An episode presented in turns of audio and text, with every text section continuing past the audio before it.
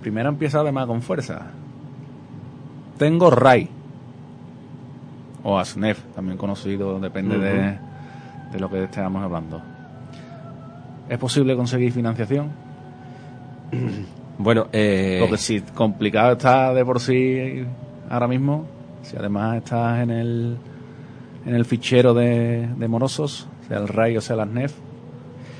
Bueno, sí, eh, haces bien explicando un poquito. Es el eh, SNEF fichero de morosos, ¿no? Es para los que no lo conozcan, ¿no? Eh, uno más concretamente es para temas de, de mora de préstamos bancarios y el otro para temas de efectos, pagos y general, ¿no? De relaciones comerciales. Eh, como bien dice, no es fácil hoy en día conseguir financiación y menos con Ryanair. Lo que no quiere decir es que no haya.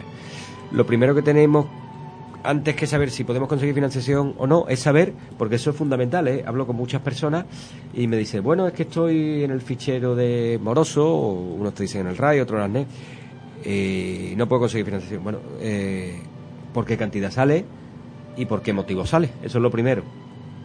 Porque si no lo sabe seguro que no va a poder arreglarlo.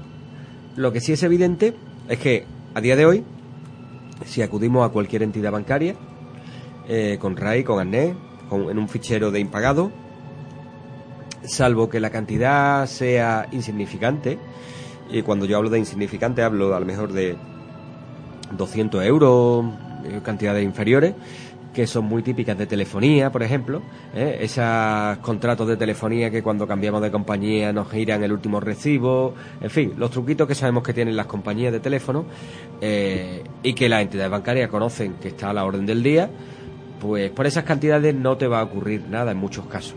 Hay algunos incluso que te dicen, mira, te aparece este impagado, eh, pero tiramos adelante con la operación, o te aparece este impagado, pero eh, págalo, abónalo y y entonces seguimos para adelante con la operación.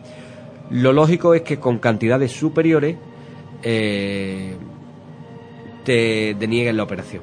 ¿Y te lo deniegan por qué? Bueno, pues porque apareces en un registro de impagado, un registro de moroso. Vamos a llamarle, eh, como a nosotros nos gusta hablar, Manuel, eh, acercándonos un poquito a la terminología llana, que pueda entenderlo todo el mundo, están manchados de cara a, la banca. Estás manchado, tiene una mancha, ¿no? Eh, no estás limpio. Eh, entonces tienes un antecedente de que por cualquier motivo, en un momento dado, no has pagado bien. Eh, entonces, ante esta situación, ¿qué hacemos? Vuelvo a repetir, si es menos de 200 euros es subsanable. Si es más de 200 euros, tenemos que volver a cuantificar cuánto es.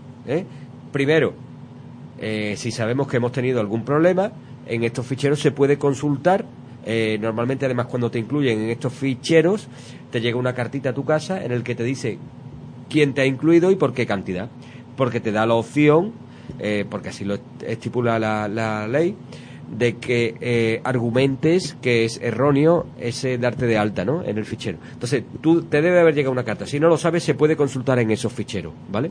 Y si no, se puede consultar siempre en cualquier entidad bancaria o en el Banco de España por qué cantidad aparecemos en el RAI.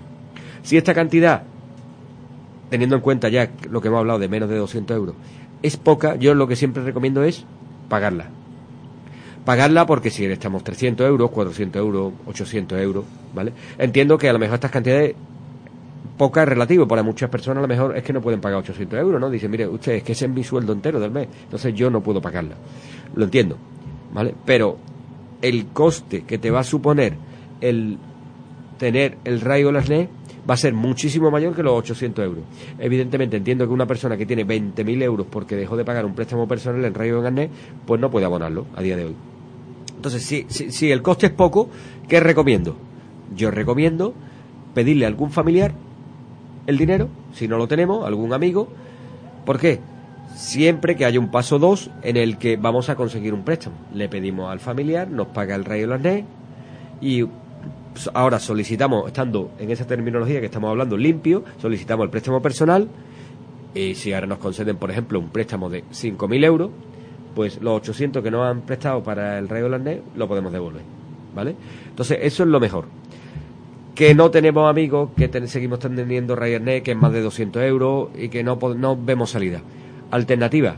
Bueno, hasta hace un añito o dos había entidades bancarias especializadas en personas que tenían rayo arnés, pero que sin embargo mm, podía ser por un motivo particular, pero tenían capacidad de ahorro incluso. Eh, estas entidades ya no existen, o por lo menos no están en activo con respecto a este tipo de préstamos, y actualmente se puede acudir a alguna financiera puntual o al capital privado. Esas son las soluciones que puede tener para una persona que esté en rayo arnés. ¿Vale? Es decir, persona que esté en rayo arnés, menos de 200 euros, es posible en banca tradicional, suelen ser de telefonía. Si es de un préstamo, ya sí tienen más problemas, aunque sea menos de 200 euros. Eh, más de 200 euros siempre recomendamos pagarlo para ir al banco limpio, y este limpio entre comillas, y ya montantes más altos o que no podamos pagar, las vías para acudir son financieras o el capital privado. Con esto nos despedimos.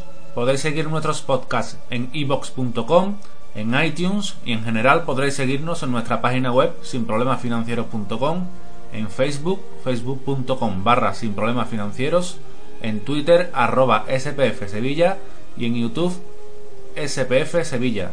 Hasta la próxima.